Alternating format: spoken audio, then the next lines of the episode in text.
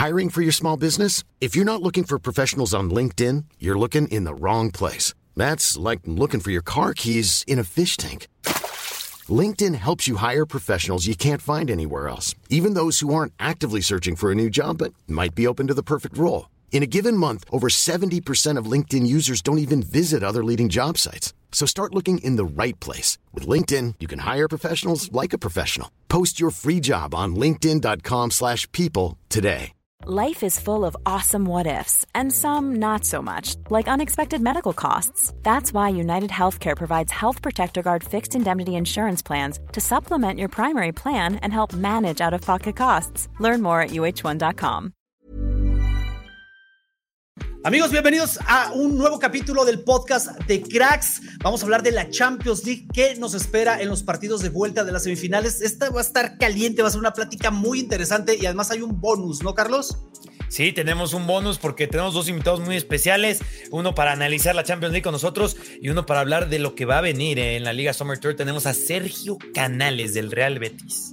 Quédense porque va a estar muy bueno. Pongan mucha atención y esperamos también sus comentarios. Aquí hablamos sobre el mejor fútbol y sus protagonistas. Bienvenidos al podcast de Cracks. Champions League y tenemos dos invitadazos. Uno que es habitual, Carlos Reynoso, ¿cómo estás? ¿Qué tal, mano? Muy emocionado porque Barack Feber está con nosotros. Invitado de lujo para hablar de la Champions. Bienvenido, Barack, de nuevo a Cracks. Sabes que es tu casa. ¿Cómo estás? Al contrario, encantado de, visitarlos. Este, gracias, Manu, gracias, Carlos. Eh, qué, padre estar aquí con ustedes. Oye, pues vamos, vamos entrando de lleno al tema. Me gustaría ir primero con un partido y luego con el otro, hablando de la ida de las semifinales de la Champions. Vámonos al Santiago Bernabéu. Quiero saber sus opiniones de este partido. Yo he estado eh, escuchando en muchos lados y leyendo que eh, no les gustó a, los madridistas y mucha gente el planteamiento de Ancelotti. A ver, eh, a mí me pareció un partido muy equilibrado, eh, donde vimos buenas cosas de ambos equipos, golazos, o sea, un partido muy atractivo, pero luego vienen como que estos detrás de cámaras, ¿no? Detrás de, la escena que mucha gente habla luego de un, partido que fue tan, tan cerrado y además que el, resultado así lo, así lo demuestra. ¿Tú cómo lo viste, Barak? Vi un partido, Manu, Carlos, eh, vi dos partidos, en, realidad. Vi, un partido del primer tiempo y uno muy distinto en el segundo, con la paradoja de que ese primer tiempo en el que el Manchester City es más que el Real Madrid, el Real Madrid no tiene la pelota, no la quiere, eh, no puede tampoco salir de la presión del Manchester City, lo hace en dos o tres momentos puntuales, eso sí, y en uno de esos dos o tres momentos puntuales en donde Camavinga tiene la potencia necesaria para dejar muy atrás a Bernardo Silva, encuentra petróleo el Real Madrid. Pero el primer tiempo del City fue bueno, no fue extraordinario porque no generó muchas ocasiones de goles, pero era lo normal, lo que esperas ver en un City y, no en un Real Madrid jugando en el Bernabéu un partido tan importante. Eh, el segundo tiempo, paradójicamente, el Real Madrid es mucho mejor que el City, pero el parcial de goles en el segundo tiempo lo gana el City, ¿no? Con, ese gol eh, buenísimo por parte de Kevin De Bruyne, en un momento en el que ahí sí parecía que el Madrid estaba más cerca del 2-0 que, que el City del empate. Eh, entonces, vi un partido equilibrado, sí, vi, un partido de dos eh, diferentes partes muy acentuado y en donde el empate, y eso ya lo analizaremos, a priori debería beneficiar al City, pero, pero yo no estoy de acuerdo con esa hipótesis. Eh, yo, Manu, si puedo responder un poco, estoy de acuerdo con Barak. Y además, a mí este es un partido, además es uno de los que más me ha gustado esta temporada de la UEFA Champions League y por mucho los enfrentamientos individuales que hubo. Ese Kyle Walker contra Vinicius Jr. me pareció asombroso. Eh, Vinicius eh, siendo el jugador que más eh, dribles registró y Kyle Walker el que más recuperaciones de balones registró. O sea, fue sumamente al final hasta se abrazan y tal. Y qué partidazo dimos. Jack Grealish también lo dijo que tuvo un enfrentamiento individual épico. Lo que fue Haaland contra Alaba Rudiger y Benzema contra la central del Manchester City, Juven Díaz y de Manuel Akanji, que tal vez faltó un poco la, Nathan Ake pero justo yo le asumiría a eso y hablando, cuando hablabas del planteamiento de Carleto Ancelotti, que fue un partido sumamente táctico, pero también definido por esas, eh, esos duelos que para mí fue donde estuvo el atractivo, en donde un 1-1 no podría haber tenido un mejor resultado, algunos podrían decir que más goles y tal, pero reflejo de que dos partidos en un partido, como dice Barak, y con eh, duelos individuales del más alto nivel posible en la élite europea. Es justo lo que te iba a decir, Carlos. O sea, los nombres que estamos mencionando, eh, el uno a uno, ojalá hubiera diario, ¿no? Este, este tipo de duelos, este, muy disfrutables y, muy buenos, muy intensos. Yo quiero volver contigo, Barack, para que nos expliques por qué crees que este resultado no favorece al City, porque uno pensaría que ya la tiene como en bandeja el City, ¿no? Para, para poder avanzar a la final, para hacer su partido en casa, y a lo mejor que ahí al Madrid se le, se le escapó la oportunidad de ampliar la ventaja y, no llevarse, no, ir a, a Manchester con un empate. ¿Por qué crees que esto no es como tan parecido a esto que acabo de explicar. Porque es el Real Madrid. Y, en cualquier otro contexto, pues tendría toda la lógica del mundo, ¿no? Eh, se juega ida y vuelta, ya no hay gol de visitante. Para todos los efectos, el partido de ida nos pudo haber encantado y, Carlos podrá deleitarse y todos nosotros con lo que vimos, no sirvió de nada. Es decir, para, efectos prácticos es un partido nulo. No hay gol de visitante, no hay un equipo que se haga ventaja, se juega todo a 90 minutos en campo del City y quizás a 120 si es que siguen empatados, ¿no? No pasó nada en la ida que condicione al partido de vuelta. Entonces, desde ese punto de vista, pues claro, el, Madrid perdió una oportunidad de, generar una ventaja en casa que vas a tiene que jugar todo, eh, eh, toda en el campo del City, ¿no? El tema es que el Madrid en la Champions es local siempre, no importa el campo, es, local del Bernabéu y es local donde se pare. Lo, vimos en Anfield. Anfield es un campo eléctrico, es un campo que se agiganta para cualquier rival. El Real Madrid, o sea, se, hizo chiquitito Anfield eh, ante la magnitud del Real Madrid. 2 a 0, ganando el Liverpool. El Madrid agarró, metió 5 goles, ¿no? Ahí mismo donde Liverpool, poquito después, le metió 7 al Manchester United. Entonces, más allá de la mística y todo lo que lo que es muy difícil de explicar, pero, lo vemos, sabemos que está ahí y, cada año se acrecenta, es una bola de nieve que, está haciendo más grande, que es la magnitud del Real Madrid en la Champions. Yo veo un partido, eh, Manu Carlos, en donde si el Manchester City mete gol, no va a pasar gran cosa. El Real Madrid ya ha estado ahí. No se va a poner nervioso, no se va a volver loco. Eh, ya ha estado ahí. Eh, sabe lo, que se hace cuando vas perdiendo. Vas y, empatas. pero en un escenario en el que el Real Madrid mete el primer gol, sí va al Manchester City desquiciándose, eh, perdiendo los nervios. Eh, en un escenario en el que estén empatados y, venga la cuenta regresiva de, del silbatazo final y los tiempos extra, también veo al Manchester City mucho más nervioso e incómodo eh, mientras más se alargue el partido y mientras más latente sea la posibilidad incluso de tiros penales. Y ahí ya me estoy adelantando muchísimo, pero es un escenario, ¿no? En el que el Real Madrid va a estar siempre cómodo. Oye, Barak, eh, ahorita con eso que estás diciendo, está bien interesante esa discusión. Es una que yo he tenido mucho por ahí en redes sociales, porque hablar de la mística, del escudo. Bernardo Silva, ¿no? Habló antes del partido justamente y, cómo me funaron a mi Bernardo Silva. Pero antes, de, antes de regresar a eso, porque bien dijiste, es bien difícil explicar la mística, el escudo y tal. Pero ¿de verdad, ¿de verdad crees que ese escenario es muy viable en donde el Manchester City, ya con toda la experiencia que han ido acumulando en los últimos años, porque a ver, se habla que el Manchester City no es un equipo experimentado en UEFA Champions League, pero si ya vemos que la cantidad de escenarios que han enfrentado como este en los últimos años con Pep Guardiola y compañía, y en donde muchos estos jugadores repiten, y quizás para mí el más importante siendo alguien como Kevin De Bruyne, comandando ahí justamente eh, el centro del campo, con hombres como Bernardo Silva, una central que no es especialmente veterana, que a algunos les gustan los centrales más veteranos, pero vaya, ves a, Rubén Díaz y el tipo parece que tiene 30 años, ¿no? Que es Pepe, básicamente la reencarnación de Pepe, Rubén Díaz. ¿Tú, crees? ¿Tú crees de verdad? Yo la verdad me, cuesta comprar esa teoría, ¿eh? Yo sí lo veo, sí, lo veo porque, porque el Manchester City es un equipo que ha estado aquí ya, eso es una ventaja, ya, ya no es un primerizo, pero todavía estamos hablando de de futbolistas que no están tan curtidos como los del Real Madrid. Y son buenísimos todos, ¿eh? Y, cuántas finales de Champions han jugado? Una. Y, la perdieron contra el Chelsea. Y semifinales, pues un par, no más. Es decir, estás contra un equipo que ha jugado nueve de las últimas once, pero, te compro, ¿no? Que, se equilibra ya esta versión del City más madura. Este, no, a, Kevin De Bruyne no le van a, a, temblar las piernas. Este, hay una defensa sólida. Hay un tipo que se llama Erling Holland que está jugando su primera semifinal de Champions, de todas formas, hay, que ponerlo también en contexto, pero sí veo a un Real Madrid muy cómodo en todas las circunstancias. No estoy diciendo, y aquí se puede entender que estoy dando como claro favorito al Real Madrid, para nada. Estoy diciendo que es una eliminatoria 50-50 en donde conforme más van, vayan pasando los minutos y nos acerquemos al minuto 90, si, si el Real Madrid no está perdiendo, eh, el Madrid va a ir ganando poco a poquito favoritismo, ¿no? Porque, porque saben manejarse en esas circunstancias y porque tiene además futbolistas eh, que pueden aprovechar las carencias defensivas, las vulnerabilidades que tiene el Manchester City. No es que el Madrid no las tenga, por supuesto que las tiene, pero insisto, en este contexto de Champions y sobre todo de la presión que tiene el Madrid, ¿no? El, Madrid tiene una presión que lo acompaña siempre. Eso no es nuevo para ellos. Eh, nunca va a estar despresurizado, ¿verdad? Pero el Manchester City, o sea, el Manchester City acumula todos estos años de fracaso, entre comillas, europeo, eh, toda la carga que lleva ya siempre Guardiola de por sí, ¿no? Cada vez que Guardiola está en una semifinal de Champions, ¿cuántas veces desde, desde la última vez que, llegó a la final se ha quedado en semifinales o antes? Eso ya es una presión agobiante sobre, uno, el Manchester City, dos, eh, Pep Guardiola, eh, sea director técnico del Barça, del Bayern, del City o del que venga. Siempre va a haber presión extra. Más agrega Erling Holland, el decir, bueno, ¿y para qué 50, 60, 70 goles si a la mera hora nada, ¿no? Entonces, toda esa presión juega. Y, no digo que el Madrid no esté presionado, pero sí que el Manchester City puede caer eh, mucho más fácil en un partido de mínimos, que, para mí se a decidir de eh, por, mínimos.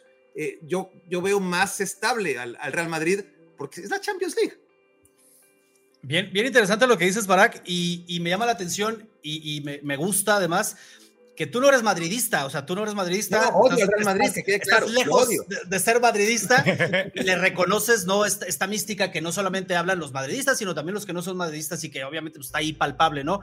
Y, me gusta que vas explicando y desmenuzando tu, teoría, tu, postura de por qué el City eh, no lo tiene tan fácil o no lo tiene en bandeja, como decía yo. Y es bien interesante el tema de la, de la presión, porque sí, efectivamente, ahora, que lo mencionas, el Madrid llega a esta instancia y dice, bueno, otra vez en esta instancia, y si perdemos, bueno, tenemos 14 Champions, no pasa absolutamente nada, y la presión está del otro lado. Vamos por nuestra primera Champions, tenemos al Haaland, eh, ahora sí está en nuestro estadio, o sea, tenemos, estamos obligados casi casi a pasar imagínate que no se vayan dando las cosas, como dicen, ¿no? Con el, transcurso de los minutos, que no se vayan dando las cosas, y ahí es donde el factor psicológico, el factor experiencia, que como bien lo dices y, lo sabemos, el Madrid tiene de sobra, puede pesar. O sea, a mí me, me, gusta mucho este punto de vista porque sigue dejando las cosas eh, totalmente abiertas, ¿no? O sea, para aquellos que dicen, no, pues está a favor del City ya totalmente porque debió el Madrid eh, hacer eh, valer su localía queda este ingrediente también que bien dices, Baraki. A mí me parece algo muy bueno porque vamos a tener un partidazo. Queríamos final adelantada, decíamos final adelantada, pues ahora sí, este partido que no tiene ninguna ventaja para ninguno en este momento va a ser totalmente una final para llegar a ese último pasito que va a ser la final. ¿Por qué, Manu, Carlos? Porque juega el mejor equipo contra, o sea, el que mejor juega contra el que mejor gana. Eh, ah, es una muy buena forma de resumirlo, ¿eh? no, Fue, fue, paradójico, este, delirante, diría yo. Ya ni me acuerdo entre tantos premios, ustedes que si se acuerdan, que, que se dan al año. Le dio al Manchester City el premio al mejor equipo de 2022, ¿no? ¿Se acuerdan? Sí, sí, Era como, ¿para qué juega la Champions entonces? ¿no? Es decir, ahora que van y celebran que son el mejor equipo o, el Madrid ya no va a celebrar la Champions. en sus vitrinas. Yo siempre he dicho que eh, decir que solo hay un mejor me cuesta, a mí me cuesta mucho, ¿sabes? Un mejor jugador me cuesta muchísimo, un mejor equipo me cuesta muchísimo. Pero con el Manchester City este año, puntualmente esta temporada, así es, ¿quién juega mejor que, mejor que el Manchester City, no? El Arsenal en la Premier League ve cómo se desinfló, ¿no? El Napoli, también el Napoli ve también cómo se desinfla al final de la temporada, cómo le cuesta cerrar ese título y lo eliminan de la UEFA Champions League. Que añadiendo al comentario que decían que esta es una final adelantada, sobre todo cuando ves a los otros dos rivales, ¿no? Cuando ves quién los está esperando en las semifinales. Pero además, la lógica diría que el City debería ganar la Champions League, ¿no? ¿Sabes? La lógica dice, debe eliminar al Real Madrid pero es ahí en donde yo quería sumar a lo que estabas diciendo, Barak, que para el Real Madrid la lógica no existe en el fútbol. Es, una palabra que no tiene en su diccionario de somos, venimos en mal estado de forma, tenemos jugadores lesionados, tenemos jugadores suspendidos, aún así somos posibles candidatos para ganar la UEFA Champions League, para ganarle a un Manchester City. Eso es lo que sumaría y, y, y, como tú, Barak, me pasa un poco, al menos lo, lo puedo decir, que eso a mí es como, no puedo creerlo, ¿no? ¿Por qué el Real Madrid? ¿Por qué gana? ¿Por qué, por qué siempre sale de estos escenarios? ¿Por qué lo está dominando el City y una jugada y gol de Vinicius? ¿Qué, es lo que hacen? Es increíble. No, no, hay que darnos por muertos todavía al, City. Esto está totalmente. claro, 50-50, ¿eh? que, claro, para mí es 50-50.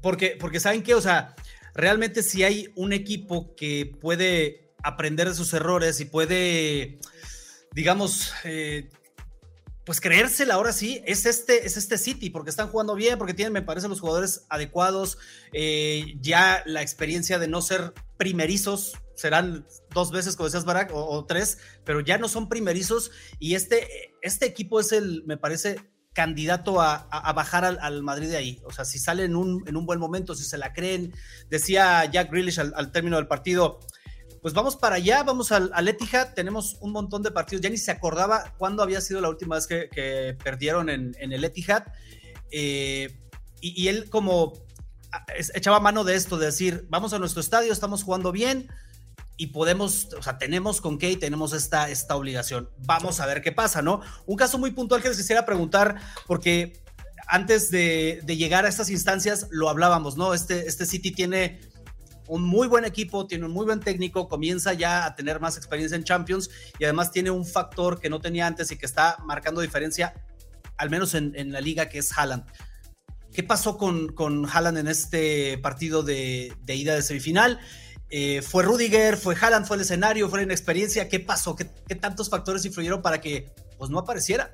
Un poco de todo, ¿no? Sí. Sí, yo, yo creo que es un contexto que ya se debatía, eh, incluso antes de que Erling Holland llegara al City. Era un futbolista del Dortmund. Se rumoraba que si el Barça, que si el Madrid, que si el City, que si el United. Y cuando debatíamos, ¿no? Eh, cómo encajaría en cada equipo, pues el City parecía ideal, pero hay una gran duda. ¿Qué va a pasar con, con la fluidez del City? ¿no? El City le falta gol, eh, no tiene un futbolista que meta más de 10, 12 goles por temporada, necesita un gran centro delantero, pero a la vez el hecho que Gundogan sea el máximo goleador del equipo un año, que Foden eh, esté ahí arriba al, siguiente, que, que, entre todos se, repartan 10, 12 goles, significa que, el equipo llega muchas veces, ¿no? Falla muchas veces y le pasó en contra del Real Madrid eh, en la Champions pasada, pero, pero genera muchas ocasiones de gol. Entonces el debate estaba, vaya Erling Holland y, el, y el City va a prescindir de esa figura del sexto mediocampista, ¿no? De, de un falso 9 que tenga esa movilidad, que, que podía ser Foden, que podía ser Gabriel Jesús, que podía ser en diferentes contextos, incluso creo que vimos a, Bernardo Silva en esa posición. A KDB también. Exacto, a Kevin De Bruyne o, a, Raheem Sterling, ¿no? Que, es un gran jugador, pero, pero no tiene puntería. Entonces, eh, ¿qué va a pasar con, con este cuerpo ¿no? enorme que, sí, que combina, pero que no tiene, por supuesto, la, capacidad de, combinación de, los otros, no tiene esa ductilidad ni esa fluidez? y pensamos, bueno, es que es la ecuación. Seguramente el Manchester City con Holland va a generar menos ocasiones de gol que las que genera con seis mediocampistas, pero va a tener más puntería. Pero faltaba verlo en un escenario como este, ya no contra el Arbe Leipzig, ¿no? Este, donde pues evidentemente aunque sea Champions League, es otro escenario muy distinto al que se encuentra ahora. Incluso el Bayern Múnich, ¿no? Eh, el Bayern Múnich y muchos dirán, ojo, que ahí falló el penal, este, ya le quedó grande yo, yo creo que cualquiera falla penales, ¿no? No, no, no, no me iría el penal fallado contra el Bayern. Pero sí es verdad que en este partido de ida nos encontramos con ese escenario que ya podíamos eh, vislumbrar, que el City iba a perder un poquito de fluidez y que iba a haber momentos de partidos en los que Holland pues no, no, no iba a ser la, la, solución.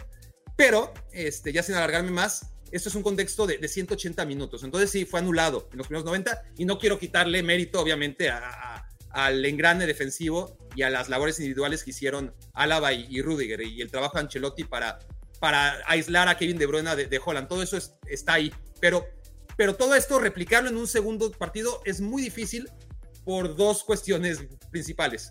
Porque el partido se va a romper. Porque, porque en un partido de ida todavía hay mañana. Y en un partido de ida los técnicos eh, son más conservadores. Y, y, y en un segundo partido, en el de vuelta, pues primero está él pues, ya no hay mañana, pero todavía hay un al ratito, ¿no? En el primer tiempo. Eh, pero, pero habrá un momento del segundo tiempo de, de, la vuelta en que o el City va a necesitar el gol o el Real Madrid va a necesitar el gol. Y si es el City, pues entonces eh, el Manchester City se, va a volcar y, va a tener más piezas alrededor de Holland y Holland va a tener la suya, va a tener la que no tuvo en la ida, de eso estoy convencido. Si la va a meter o no, eso está por verse.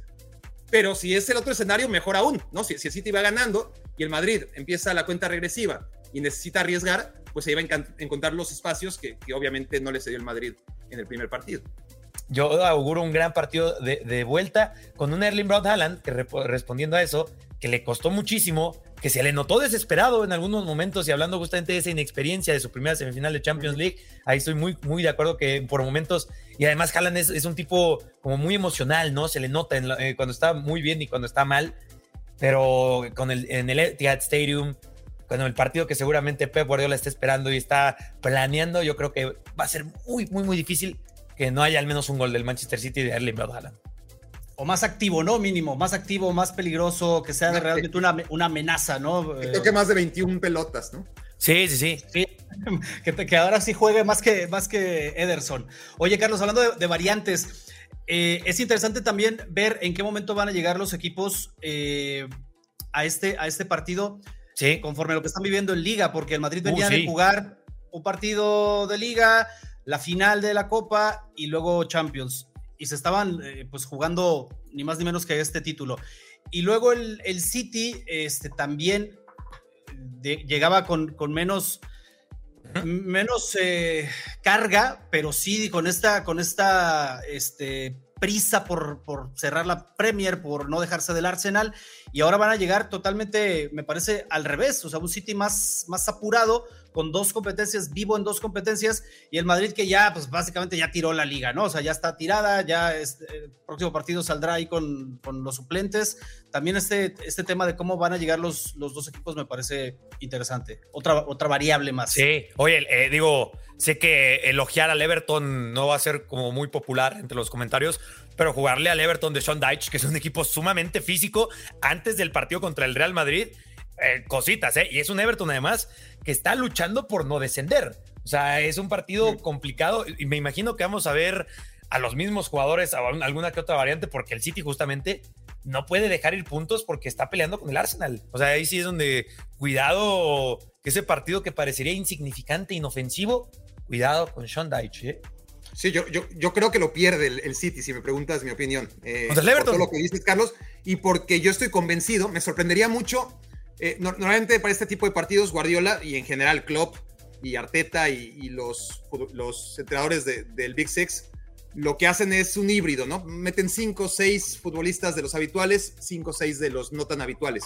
Aquí me sorprendería mucho, mucho, mucho ver a, ver repetir a alguno de los que va a jugar de titular en contra del Everton en, en, en, contra del Real Madrid el miércoles. Yo creo que va a ser un once totalmente alternativo y entiendo que está la liga en juego, pero, pero también que para eso el, City llega con cuatro puntos de colchón. Es decir, su final no es contra el Everton. Eh, contra el Everton tiene, tiene margen de error, lo va a agotar, pero para eso es el margen de error, ¿no? Este, insisto, tampoco es que vaya a salir a perder, pero si empata o pierde, de todas formas puede salir campeón de liga. Si empata o pierde contra el Real Madrid, se acabó.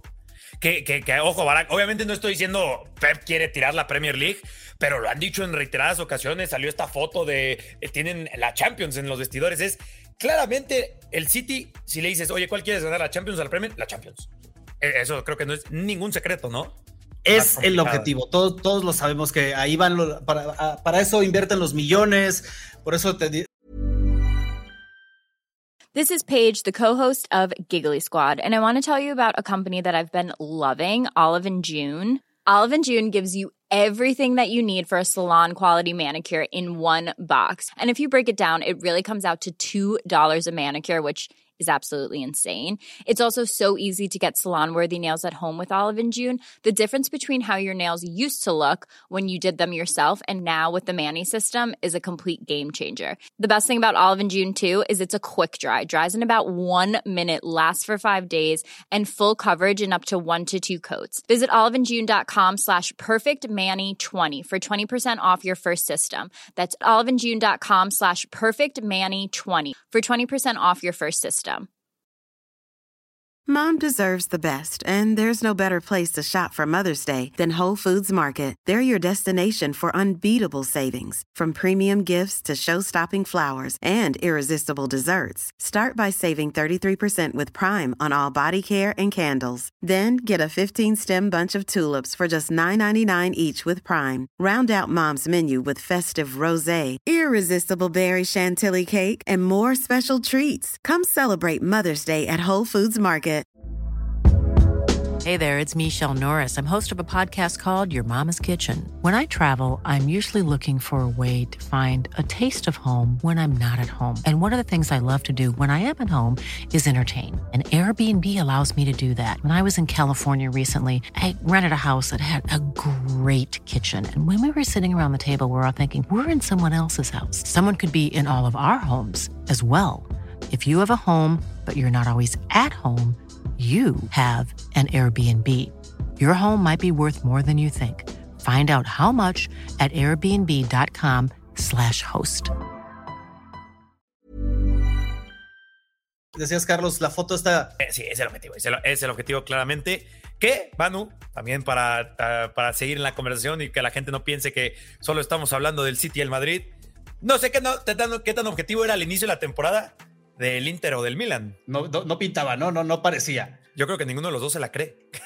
bueno, cerramos, cerramos, el tema de, de, este partido que nos espera ya en el, en el Etihad. Okay. Invitar a la gente a que deje sus comentarios también, sus pronósticos. Ya vieron todos estos puntos de vista eh, respecto a este partido que va a ser un partidazo, o sea, va a ser un gran partido, va a ser una final adelantada y va a ser un partido con todos estos elementos, todos estos ingredientes que lo hacen aún más interesante y no se lo pierdan, o sea, y dejen aquí abajo sus pronósticos, por favor. Ahora sí, vamos al otro que parece así como que ah, el, segundo plato, ¿no? Pero también es, es bien interesante.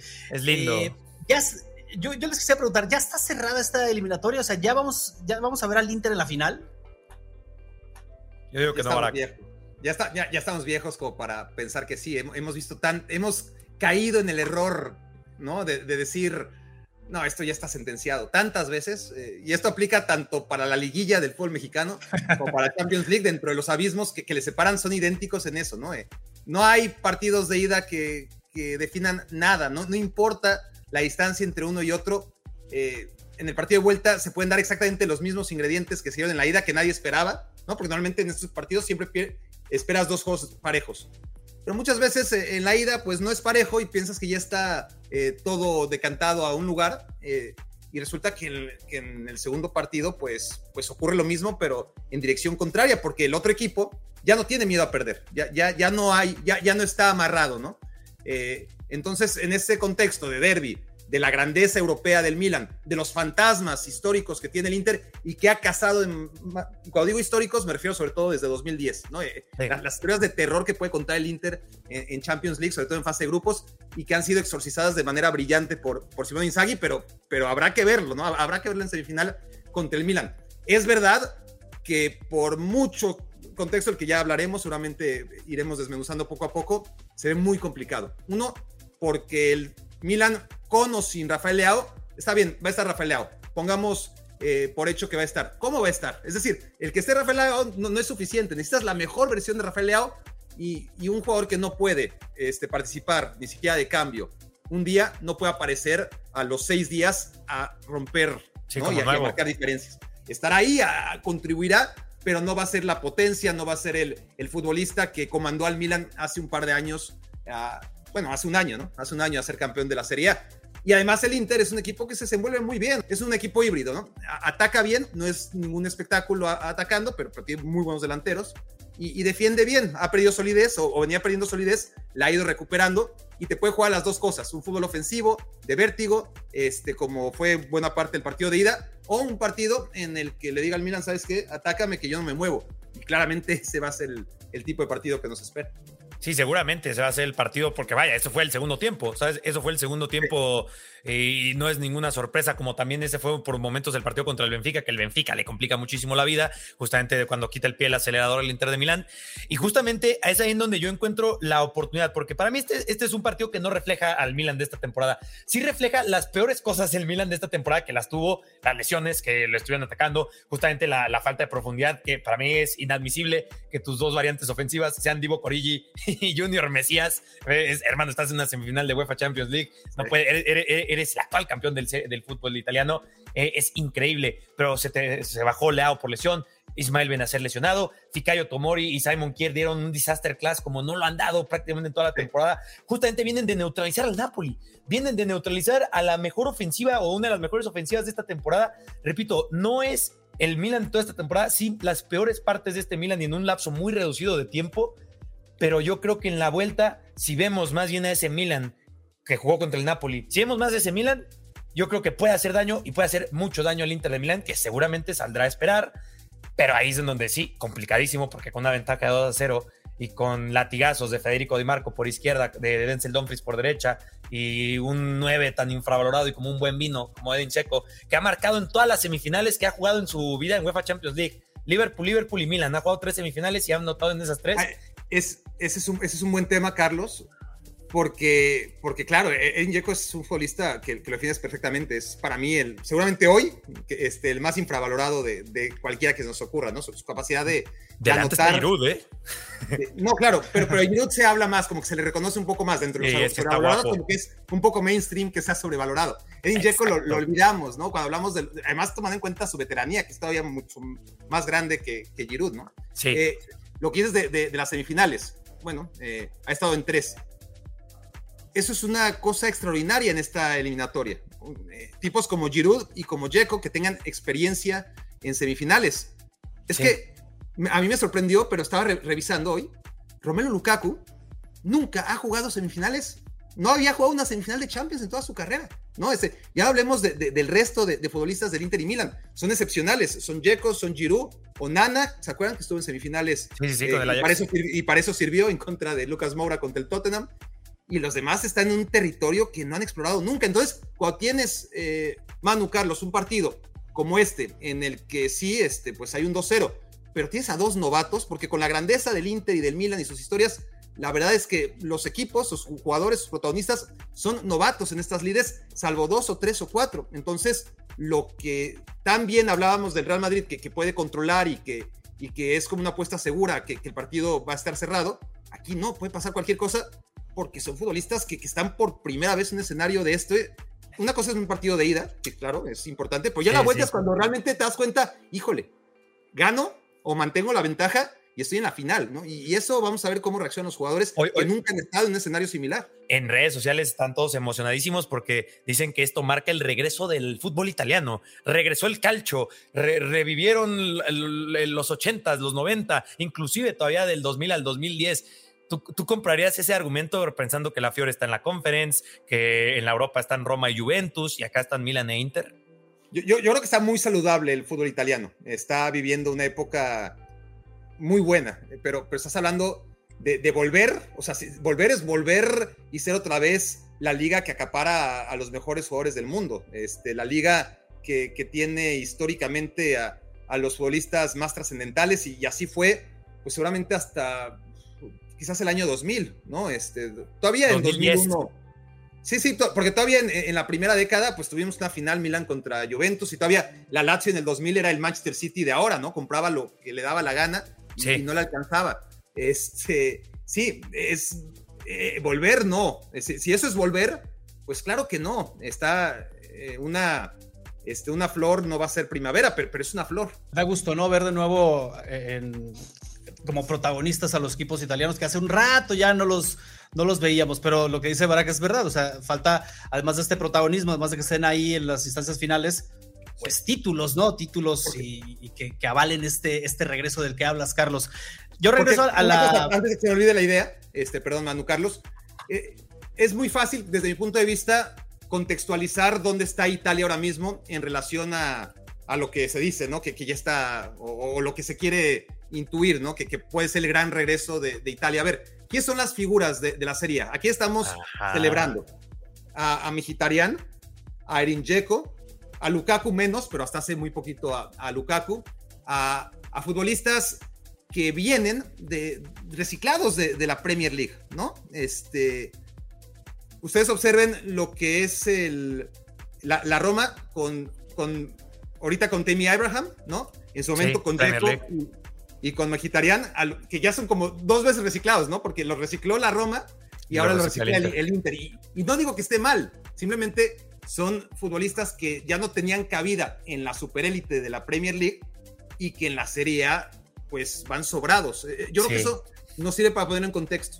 Oye, y, Barak, y para rematar tu idea, salen los Víctor Osimen, salen los Kivicha Cabraskelia, los Kim Min Jae, claro. y ya está la Premier League ahí, ya, está, ya están sobre ellos, ya, ya Kim sí. Min Jae lo quiere el United, Osimen lo quiere el United, no, no, tardan en sacárselos, ¿no? Salen estos, Leo lo quiere también media Premier League, es eso, ¿no? Como que te doy a mis viejitos, pero tú dame a los buenos de tu liga, ¿no?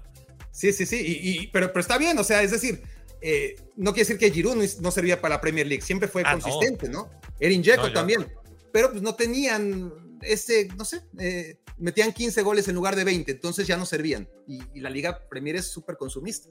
Sí, o sí, sí, totalmente de acuerdo. un fenómeno lo que, está, lo que pasa en Italia, ¿no? Digno de, estudiarse y de, comentar. Yo regreso al, tema de la, de la, semifinal que nos queda. Yo sí voy a, mojarme, como dicen, me voy a, arriesgar y sí voy a decir que la eliminatoria ya está cerrada. Pasa el, Inter, lo veremos en la, final. Y invito a la gente a que me comente aquí, estás loco. Y, y, cuando se termine el partido y pase el Milan, también me digan, te equivocaste. Les, gusta, les gusta mucho, este, así que no importa, pero sí quisiera yo eh, decir y retomar un poco lo que decía eh, Barak hace un rato. Hablaba al principio de que existe pues esta, esta mística y este gran nombre que tiene en Europa el Milan, que su escudito aquí lo avala con un montón de champions y una gran historia, eh, personajes, futbolistas de época, etcétera. Pero lo que decías, Barak, a diferencia, por ejemplo, del Real Madrid, estos jugadores que están ahora en, la actual plantilla tienen cinco Champions, cuatro Champions, tres Champions, o sea, son parte de esta historia ganadora. En cambio, los que están en el Milan difícilmente conocen lo que es incluso, si no fuera por el, título de liga, un título, lo que es la gloria europea. Es más, déjate de, la gloria europea, calificar a la Champions. Hace un montón que no calificaban a Champions. Entonces, a mí me parece que ahora sí, como, como han dicho del Real Madrid que se ha puesto en tela de juicio el escudo, la camiseta, la historia, aquí sí definitivamente no juega en, en, este, en esta plantilla del Milan y me parece que sí va a mejorar con, la, con el regreso de Leao, con ajustes que haga ahí el cuerpo técnico, pero me parece ya muy complicado que le puedan remontar a, a, un Inter que, como decías Carlos, va a ser muy difícil que suelte esta ventaja. Así que si me preguntan mi pronóstico, y a, reserva de que me tundan, si me equivoco, yo creo que el, Inter va a estar ahí En, la, final. Yo creo que la esperanza del Milan está también no solamente en, ok, este, no tiene grandeza este Milan, pero su rival tampoco la tiene del todo. Y, lo que hablabas, Manu, de, de sí, Milan e Inter, pues este, están en un terreno desconocido ambos, ¿no? no, no los clubes, las instituciones, evidentemente no, pero sí los jugadores que defienden esos colores ahora mismo. Oye, y totalmente de acuerdo, pero Manu, para que no te llamen completamente loco, que el que te llame loco es eh, medio oportunista, ¿eh? Porque, a ver, esta temporada el Milan no le ha ganado al Inter. No le ha ganado al Inter, simplemente Supercopa, Inter, Liga, Inter, Champions, Inter. Están enfrentando a Andreo Nana, que es el portero con más atajadas esta temporada en Champions, eh, con más arcos en cero en Champions. O sea, eh, si, si se da que gane el Milan, es lo que nadie esperaba. bueno, más que nadie esperaba, es una sorpresa. Es una sorpresa. O sea, las cosas como son. Yo, yo, yo apuesto a la sorpresa, mano. Yo, a mí me, yo soy romántico, a mí me gusta que hay a lo mejor una remontada. Tres goles del Milan, imagínense qué locura. Me vuelvo loco. Penales. Yo te firmo unos penales en este partido. Me, me, hacen falta unos penales en, en, estas semifinales. Pero, a ver, la, la lógica diría: el Inter tiene que avanzar. O sea, ya después la mufa y tal, tú sabes que eso es cosa de, es con el Twitter del periódico del lunes, ¿no? Decir, mira, este tonto dijo que el Inter, pero a todos nos pasa. No, y aparte lo, que, lo que habíamos hablado, ¿no? Qué, qué bonito sería ver al Milan otra vez en una final de Champions. Y en Estambul. Sí, sí, sí. sí. Que, que, se está diciendo que pueden cambiar la sede, ¿eh? Ah, ya dejen, ya dejen, ya dejen a Turquía, por favor, ya dejen a Turquía. Ojalá ya, ya sea ahí, ya la gente, gente ilusionada recibiendo una final de Champions. Ojalá ya se quede ahí.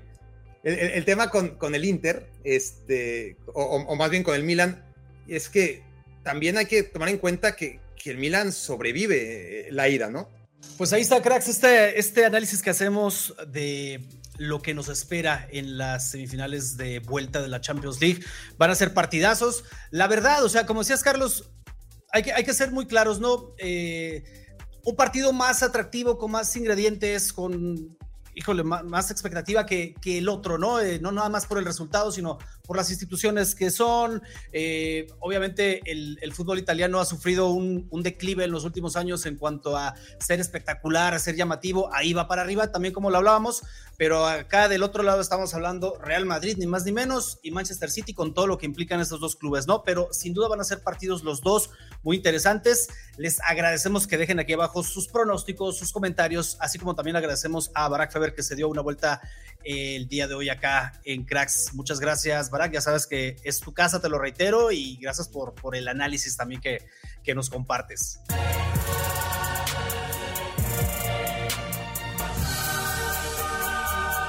¿Qué tal, Sergio? Un gusto poder tenerte por acá en Cracks, un honor. Te decía un poco fuera de cámara que eres un jugador que nos gusta mucho, especialmente a una persona que te está entrevistando, y, que además vas a estar por allá en Guadalajara Summer Tour, y no cualquier partido, Sergio, no es un partido cualquiera, ¿no? Un derby sevillano. Y esa es mi primera pregunta que te gustaría hacer, Sergio. Sé que siempre se pregunta cuál es la magia de un derby de tal, pero específicamente un Real Betis Sevilla ¿Qué distingues tú, por ejemplo, no sé, a diferencia de un partido contra el Madrid o el Barcelona, que los tienes que enfrentar temporada a temporada? Bueno, hola, lo primero, un placer. Eh, nada, eh, la verdad que mm, para mí es el partido o el derby más importante de, la Liga Española, sin duda. Creo que al final son dos equipos en la ciudad, por así explicarlo un poco corto. Eh, creo que es la ciudad en la que más pasión y más ilusión hay por el fútbol en cuanto a, y encima pues con dos equipos ahora mismo que estamos más o menos al mismo nivel. Entonces, bueno, creo que nunca hay un partido amistoso para, para un derby así. Oye, qué buen, como, qué buen comentario. No es un partido amistoso. Digo, lo podemos ver más como un partido de preparación, ¿no? Además, ya estando tan cercano al inicio de la nueva temporada, que también sería una pregunta: ¿qué tan importante o, qué es lo más positivo que ves al enfrentarte al rival de turno, al, al rival, al enemigo, básicamente? Tan cercano al inicio de temporada y en otra, en otra tierra completamente diferente. Digo, no es Sevilla, es Guadalajara. Sí, la verdad que bueno, eh, una experiencia muy diferente a lo que estamos acostumbrados. Eh, obviamente que, ya el, hecho de, bueno, de jugar en, en, Guadalajara pues es una ilusión y una motivación extra o diferente para nosotros, pues que sea el derby le da un plus enorme, ¿no? Eh, es verdad que, como tú dices, queda una semanita, creo, o 15 días para empezar la liga, entonces ya vamos a llegar eh, pues eh, un poco con la, con la, pretemporada ya terminando y ya preparados para, para, iniciar la temporada, ¿no? Entonces ya prácticamente nos lo tomamos como un partido de, de liga, ¿no? Como un partido de liga y, en Guadalajara. Esa va a ser una pregunta que después yo te voy a hacer por redes sociales ya que estés en Guadalajara, porque tenemos que definir esa pregunta, Sergio. ¿Cuál de Guadalajara es mejor, el de México o el de España? ¿Has ido al de España? pues no he ido, ¿no? O sea, que no, te puedo decir. Bueno, bueno, entonces vas, eh, te quedas más cerca el de España, ¿no? Guardado, guardado me ha vendido muy bien el de México, así que... Oye, y además, digo, ahí tienes ahí a Guardado ahora que se confirmó que iban a estar por ahí en Guadalajara, entre otras ciudades, por supuesto que van a estar en este Summer Tour, pero específicamente hablando del derby sevillano y teniendo a Andrés Guardado como tu compañero de equipo, ¿qué, es lo que ha, comentado? Si es que ha comentado algo, ¿no? Está emocionado, les he dicho, los voy a invitar a unas tortas ahogadas. Hombre, le hace mucha ilusión, obviamente que el ir a jugar a, su ciudad, ¿no? Y, tantos años que lleva afuera, le hace mucha ilusión y, bueno, eh, seguro que bueno, tiene muchísimas ganas es lo que nos ha comentado. Es verdad que todavía estamos en una fase ahora mismo de final de temporada que, que no estamos jugando mucho, entonces es complicado el poder trasladarnos o pensar en, en, la pretemporada, pero, pero sí, no, él está emocionado en cuanto salió y, con muchísimas ganas y, bueno, invitarnos a unos buenos tacos, como tú dices. Ándale, unos tacos, unas tortas ahogadas, ahí también cualquier recomendación, Sergio, también acá te podemos ayudar. Eh, entrando un poco en, en materia, a lo mejor un poco no, no, no, tan agradable, pero es un tema que estamos tratando mucho por acá en Cracks, es el arbitraje a nivel mundial y tenemos la oportunidad de charlar contigo y tú has atravesado ahora mismo una situación de arbitraje, vamos a decirlo así. Eh, ¿tú, qué crees que está pasando a nivel internacional? Porque es algo que hemos detectado y decimos, no, no solo es en la liga, es en España, es en, es en Inglaterra, es en Alemania, es acá en México. ¿Qué crees que está pasando con el tema arbitral cuando tendría que ser la mejor época del arbitraje, ¿no? Con la introducción del VAR y todo esto. Bueno, yo precisamente no puedo hablar mucho, la verdad, no te voy a engañar. Creo que es ah. verdad que ser árbitro es muy, muy complicado. Creo que eh, somos conscientes y entre todos nos tenemos que ayudar para, para mejorar todo, ¿no? Eh, nosotros, ellos, el fútbol en general. Y, y bueno, eh, es verdad que es una profesión una profesión súper complicada y, y, como te digo, para mí gusto, entre todos nos tenemos que ayudar a, a seguir creciendo y mejorando. Eh, está bien, está bien. No, no, no, no profundizaré más en ello. Ah, vamos, a, vamos a hablar justamente también un poco de la liga. Eh, el Barcelona está por salir campeón. Eh, te has enfrentado al Barcelona esta temporada. Han sido también hay unos partidos muy interesantes. El Real Madrid está disputando la UEFA Champions League. Y por supuesto, tenemos más allá del Real Madrid y Barcelona, tenemos al Sevilla, tenemos al, Real Betis, tenemos a la Real Sociedad, tenemos al Atlético de Madrid, que son parte de estos equipos del Summer Tour. Tú ahora mismo, ¿qué, dirías del nivel del fútbol español a nivel internacional? ¿Dónde lo Bueno, yo creo que la Liga Española está entre las mejores del mundo, obviamente, eso no hay ninguna duda. Es verdad que, bueno, eh, siempre hay épocas en las que estás eh, mejor, sobre todo a nivel europeo, ¿no? Que es donde se puede ver un poco el nivel. Pero bueno, ahí tenemos al Madrid en las, en las semifinales de Champions y como has comentado, al Sevilla en las semifinales de, Europa League. Entonces, bueno, siempre eh, tenemos un representante español llegando hasta finales, con lo que, bueno, eso siempre es muy importante para la liga. Pero bueno, eh, yo estoy convencido de que es una de las mejores ligas del mundo, siempre, siempre está ahí peleando por cosas grandes y, y bueno, eh, estoy convencido que estos años seguirá creciendo. Ok, oye, y al Betis, específicamente al Real Betis, ¿lo vamos a ver en la Europa League la siguiente temporada? Esperemos, sí, sí, eh, por lo menos, ¿no? Es nuestro objetivo. Nuestro objetivo, obviamente, que, que nos, nos, hacía y nos sigue haciendo mucha ilusión la Champions y hasta que no sea matemático, pues vamos a pelear hasta el último punto pero obviamente que a día de hoy, siendo más objetivos, eh, la Europa League es el, el, objetivo que estamos en él encima ahora mismo y que no podemos perder. Y bueno, eh, va a ser cinco eh, jornadas complicadas, pero tenemos que entrar como sea en, para el año que viene.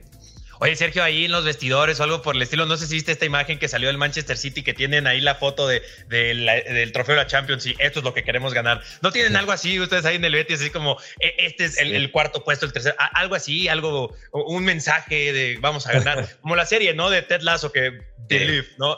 Me gusta, me gusta la de serie.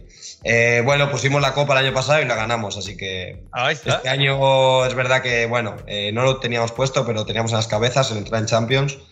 Eh, como te he dicho, seguiremos intentándolo y si no, pues el año que viene nos lo volveremos a, poner y si hace falta nos lo, nos lo, tatuamos y eso ayuda a cumplirlo.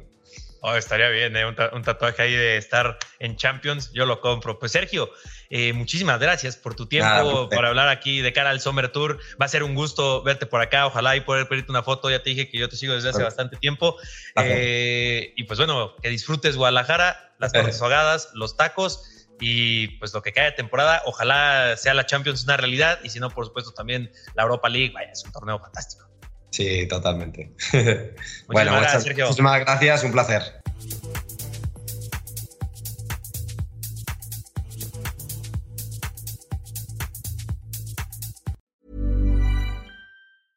Mom deserves the best, and there's no better place to shop for Mother's Day than Whole Foods Market. They're your destination for unbeatable savings, from premium gifts to show-stopping flowers and irresistible desserts. Start by saving 33% with Prime on all body care and candles. Then get a 15-stem bunch of tulips for just $9.99 each with Prime. Round out Mom's menu with festive rosé, irresistible berry chantilly cake, and more special treats. Come celebrate Mother's Day at Whole Foods Market.